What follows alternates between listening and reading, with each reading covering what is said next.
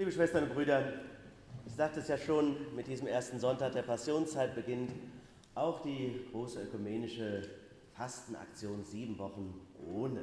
Immer mit einem interessanten Thema. Und in diesem Jahr heißt es sieben Wochen ohne Pessimismus. Super Motto, großartig. Aber zugegebenermaßen eine echte Herausforderung. Denn wer schafft das schon, gerade in diesen Tagen? Die Regale im Klittersdorfer Aldi waren gestern Abend leer gefegt. Ja, ich gebe zu, da war ich das erste Mal beunruhigt. Sag ich zum Tobi, und was ist, wenn hier alles weg ist? Ja, ich habe ja Dienst im Altenheim, da muss ich hin. Da gibt es immer noch was. Tja, ich habe sowas noch nie erlebt in meinen 52 Jahren. Das ist ja wie vor der Währungsreform. Bald wird sich wieder angestellt wie in der ehemaligen DDR. Das gibt's doch gar nicht. Wahnsinn. Ich gebe es ehrlich zu, damit ihr es wisst, ich habe einen Kratzen im Hals und ich fühle mich auch nicht wirklich fit. Aber das war nach den durchgefeierten Karnevalstagen immer so bei mir. Solange ich denken kann, desto älter ich werde, desto mehr. Aber jetzt habe ich ernstlich Angst, ob ich den Sommer überlebe. Ist doch Wahnsinn. Sieben Wochen ohne Pessimismus. Wie geht das in Zeiten des Coronavirus? Was ist denn überhaupt der Unterschied zwischen Optimist und Pessimist? Der Optimist sagt, das Glas ist halb voll, Pessimist sagt, das Glas ist halb leer. Coole Jugendliche lieben die Paradoxie. Sie sagen, ey Alter, das Glas ist voll leer. Der Optimist sagt, das Licht am Ende des Tunnels. Der Pessimist sagt, kein Wunder, wahrscheinlich kommt ein Zug. Optimisten fangen beim Sudoku mit Kugelschreiber an.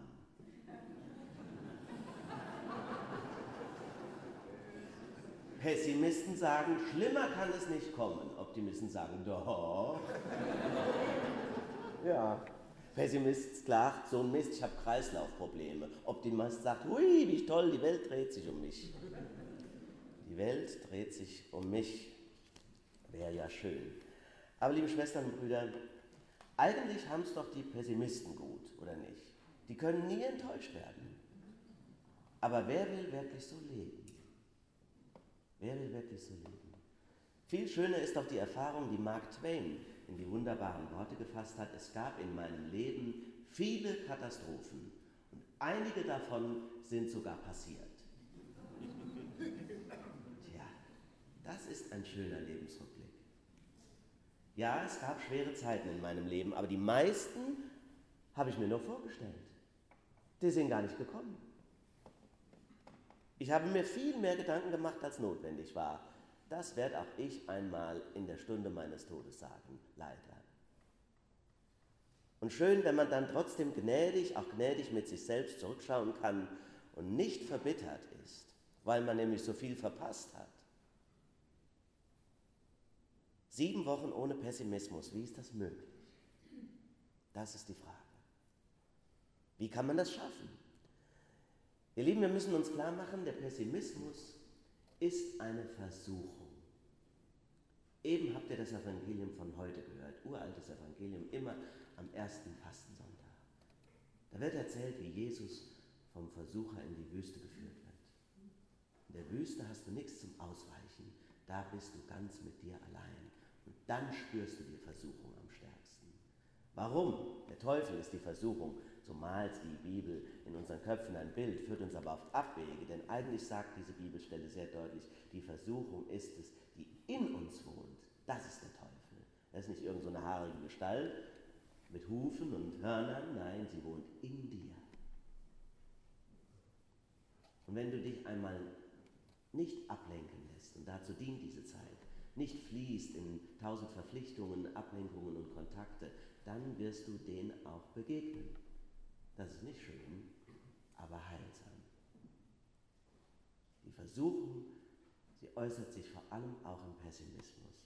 Sie kommt von innen, ist trotzdem wie ein Virus, mit dem wir uns dann immer wieder gegenseitig anstecken. Zur Not machst du als Fernsehen an, wenn du gerade keinen hast, der dir schlechte Laune macht. Die Versuchung des Pessimismus ist ja die Frage, woher die kommt. Diese Versuchung, die in uns ruht, hat einen einzigen Grund. Und sie ruht in unserer Gottvergessenheit. Das ist der Wurzelgrund dieser Sünde. Weil wir Gott nicht vertrauen, weil wir es einfach nicht schaffen, uns in seine Arme fallen zu lassen. Deshalb haben wir so viel Angst. Und deshalb ist die Passions- und Fastenzeit ein so wertvolles Angebot an euch und an mich, uns wieder neu auf Gott zuzubewegen, ganz auf ihn mich verlassen, alles von ihm zu erwarten und sich neu mit ihm zu verbinden. Und das heißt dann auch automatisch, mich selbst und die Welt zu relativieren. So dicke kann es ja gar nicht kommen, wie die Größe und Liebe Gottes groß ist. Wenn ich mich auf Gott verlasse, relativiert sich jede Sorge. Seht die Vögel unter dem Himmel an, sagt Jesus. Sie sehen nicht, sie ernten nicht. Berühmte Stelle aus der Bergpredigt kennt ihr alle. Der himmlische Vater ernährt sie doch. Jesus hat recht. Er verweist auf die Tiere. Interessant, weil die Menschen so stur und so dumm sind. Warum eigentlich auf die Tiere? Ja, habe ich jetzt nochmal neu entdeckt. Es gibt keine pessimistischen Tiere. Schon mal aufgefallen? Oder habt ihr jemals ein Eichhörnchen erlebt, das gesagt hat, ach, ich sammle in diesem Herbst keine Nüsse, haben sowieso alles die Mäuse geholt? Oder kennen Sie einen Lachs, der sagt, oh Mann, oh, ich komme da nicht hoch? Jesus verweist auf die Vögel. Der Pfarrer schaut auf seinen Hund. Auch Musti ist ja ein Lehrmeister in Sachen Optimismus. Der freut sich immer, wie er das nur macht. Musti freut sich immer. Und weil er so erwartungsfroh schaut, so optimistisch, gibt es auch von allen Streicheleinheiten. Das ist seine Self-Fulfilling Prophecy. Und noch ein Leckerli obendrauf. Dann wedelt er mit dem Schwanz und sagt, ich wusste es doch, dass ich dich klein kriege. Hunde kriegen übrigens das Coronavirus angeblich seltener. Deshalb wird statt mir heute Musti am Ausgang jedem die Pfote geben. Vielleicht ist das auch tröstlicher. Ganz im Sinne unseres Herrn Jesus Christus, der uns zuruft. Fürchtet euch nicht. Fürchtet euch nicht. In der Welt habt ihr Angst, aber ich habe die Welt überwunden. Heute, ihr Lieben, feiern wir den, wobei ich muss man das feiern als Gemeinde und als betroffener Pastor. Aber trotzdem, wir feiern es, dass Regina in den Ruhestand geht. Tja, der Pessimist sagt, Ruhestand, Hilfe, der letzte Lebensabschnitt. Danach kommt nur noch Pflegestation. Jetzt bist du nicht mehr wichtig und nichts mehr wert. Du liegst der Rentenkasse auf der Tasche und gehst am Rhein die Enten füttern. Das ist Ruhestand. Tja, herzlich willkommen in der Sinn- und Bedeutungslosigkeit. Was für ein Glück hat das Bundesverfassungsgericht endlich dieser autonomieverliebten und leistungsbesoffenen Gesellschaft den Selbstmord freigegeben. Dann kann man bequem und jederzeit sozialverträglich ableben. Was für eine Farce. Die Optimistin sagt, endlich Ruhestand. Was für eine Chance, welche Freiheit, mich einzusetzen für meine Gemeinde auch welche Möglichkeiten, welche Freude weiter Gott und den Menschen da zu sein und mit ihnen das Leben zu teilen. Montags gehe ich Tennis spielen, Dienstags bereite ich einen Gottesdienst vor, Mittwochs lerne ich Italienisch, Donnerstags arbeite ich als Supervisorin. Oh, wie ich Regina beneide. Mich doch vor allem freue, dass sie in unserer Nähe bleibt. Heute feiern wir, dass wir in unserer Gemeinde eine echte Wahl haben. Presbyteriumswahl kriegen sehr, sehr viele Kirchengemeinden. Ich wage gar nicht in die Statistik zu gucken. Ich meine, es wäre die Minderheit. Überhaupt noch hin. Der Pessimist sagt, was bringt eigentlich das ganze Gedöne? Wie kann man Laien überhaupt so viel Verantwortung geben? Das ist ja zum katholisch werden. Nachher bestimmen die noch wirklich mit. Lass das doch den Pfarrer machen, der hat das schließlich studiert. Wer weiß, wen man da ins Amt hieft. Nachher ne, übernehmen noch die Bekloppten die Regierung kann ich nur sagen, ja, die Gefahr besteht. Aber die Optimistin sagt, was für ein Glück, Kirche so gestalten zu dürfen. Laien und Theologen, Frauen und Männer, alle gleichberechtigt. Von Christus begabt und zur Verantwortung gerufen. Pfarrer kommen und gehen. Auch Presbyterinnen und Presbyter werden gewählt und scheiden aus, aber Christus bleibt. Und am Ende, am Ende zählt lediglich, ob du bereit warst, dich zur Verfügung zu stellen. Das schon mal jetzt gesagt für die, die am Ende des Tages nicht gewählt worden sind. Am Ende zählt nur, ob du bereit warst.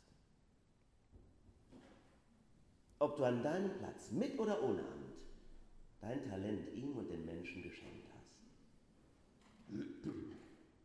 Wer auch immer heute Abend als gewählt gibt, bitte bleibt mir und eurer Gemeinde treu. Ich brauche euch alle. Danke von Herzen für diesen Dienst und diese Bereitschaft. Liebe Schwestern und Brüder, sieben Wochen ohne Pessimismus. Ja, gerne. Am liebsten noch länger. Ein ganzes Leben lang. Denn Pessimismus haben wir nicht von Jesus Christus gelernt. Weil er so eng mit Gott, seinem Vater, verbunden war. Deshalb war er so kraftvoll. Aber wer ihm nachfolgt, bekommt keinen Rosengarten versprochen. Auch das ist wahr. Im Gegenteil. Christsein ist keine Wellnessoase.